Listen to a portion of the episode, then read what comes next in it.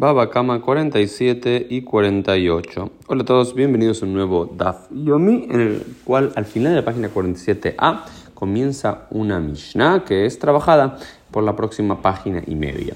Y dice: Akadar she'ichnis kederotable hatzer balabait shel bereshut beshabra beemto shel balabait patur.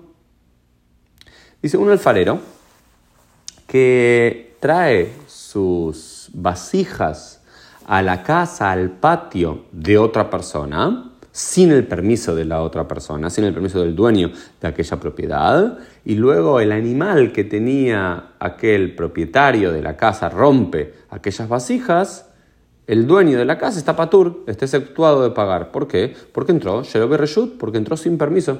Y si vos entras, vamos a decir un caso más común. Si vos entras sin permiso al lugar de otra persona con un objeto y algo de aquel lugar, ya sea uno se cae en un agujero o un animal lo rompe o el niño de la casa lo rompe, si entraste a la casa sin permiso, entonces el dueño de la casa no es responsable.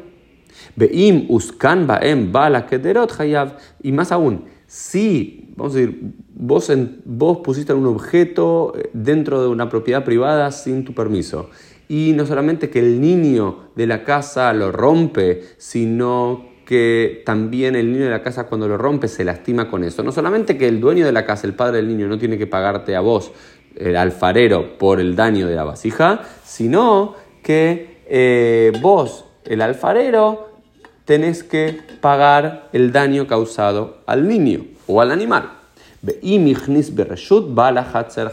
Pero si ingresa a la casa con permiso, el dueño de la casa es responsable. Entonces, la primera posición de la quemará es, si yo hago ingresar a alguien a mi hogar, a mi propiedad, con permiso, digo, sí, estás invitado, le mando una invitación, le abro la puerta, sí, por favor, vení, y algo de que esa persona tiene se rompe en mi hogar, yo soy responsable. Pero si entra sin permiso, yo no soy responsable. Y si alguien de, mi, de mis animales, eh, mis, eh, mis hijos se lastiman, el que entró sin permiso es responsable, ¿no?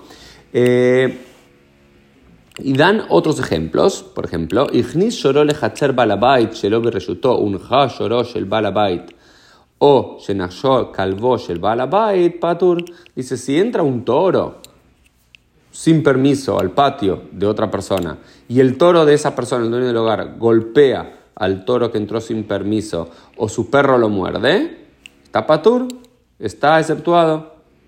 Nagaj u shorosh el balabait hayab, pero si el toro que entró sin permiso golpea al toro de el, dueño de la casa, el dueño del toro que entró sin permiso está obligado a pagar el daño.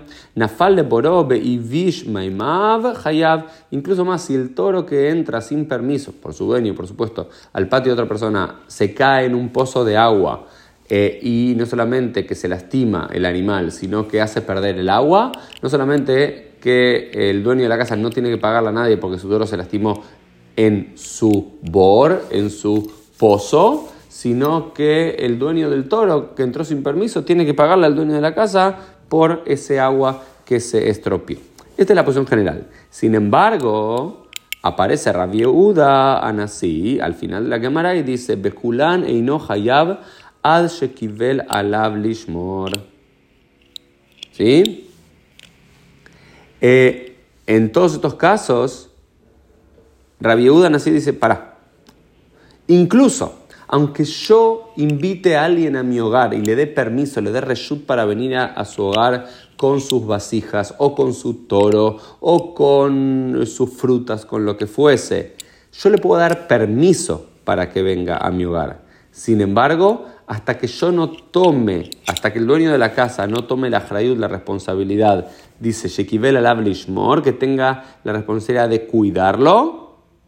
Sí, dice, ¿sabes qué? Eh, no te preocupes, acá está todo bien, tu toro puede estar dando vueltas solo eh, y yo me, ocupo de esto, no es responsable. Entonces, Rabiudan así agrega otro elemento interesante acá, que dice que no es solamente que para que uno se haga responsable tiene que darle permiso a otro para que ingrese al hogar con sus objetos, con sus animales, sino que uno también tiene que decirle no solamente que estás invitado a venir, tenés reshut, sino que Anillomer, que yo voy a cuidar aquellas propiedades tuyas, aquellos animales, aquellas vasijas, aquellas frutas, para que nada le pase.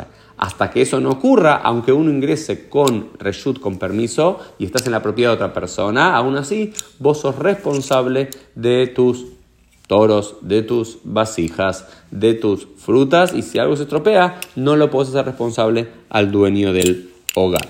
Esta es la Gemara que eh, la Mishnah junto a su Gemara que van a ser eh, discutidas a lo largo de eh, las próximas páginas.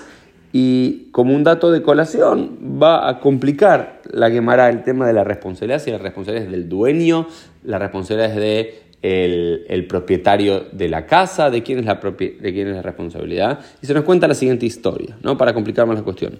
Cierta mujer entró a cierta casa para cocinar, sin permiso al parecer, sin permiso. Una mujer entra a cocinar algo a la casa de otra persona sin permiso, a usarle el horno.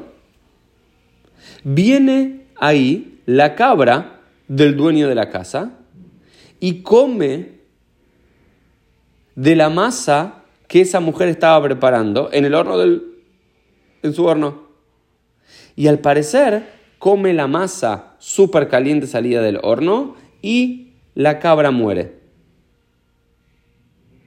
Raba, según Raba, esta mujer es responsable de compensar al dueño de la casa por la muerte de la cabra. Entonces, ahí aparecen en la quemará diferentes casos en los cuales se complica de quién es el responsable, si uno entra con permiso, si uno entra sin permiso, si uno entra con eh, permiso, pero el dueño del lugar no se vuelve, no asume la responsabilidad del cuidado, y si uno ingresa con eh, con permiso y es algo eh, correcto, pero inmediatamente o tiempo después el animal muere por comer algo que tenía alguna eh, pócima o por hacer algo que lo iba a enfermar y demás. Entonces hay como todo una, una área gris en la Gemara que presenta en relación a las responsabilidades y las compensaciones. Esto fue el Dafim del día. Nos vemos Dios mediante en el día de mañana.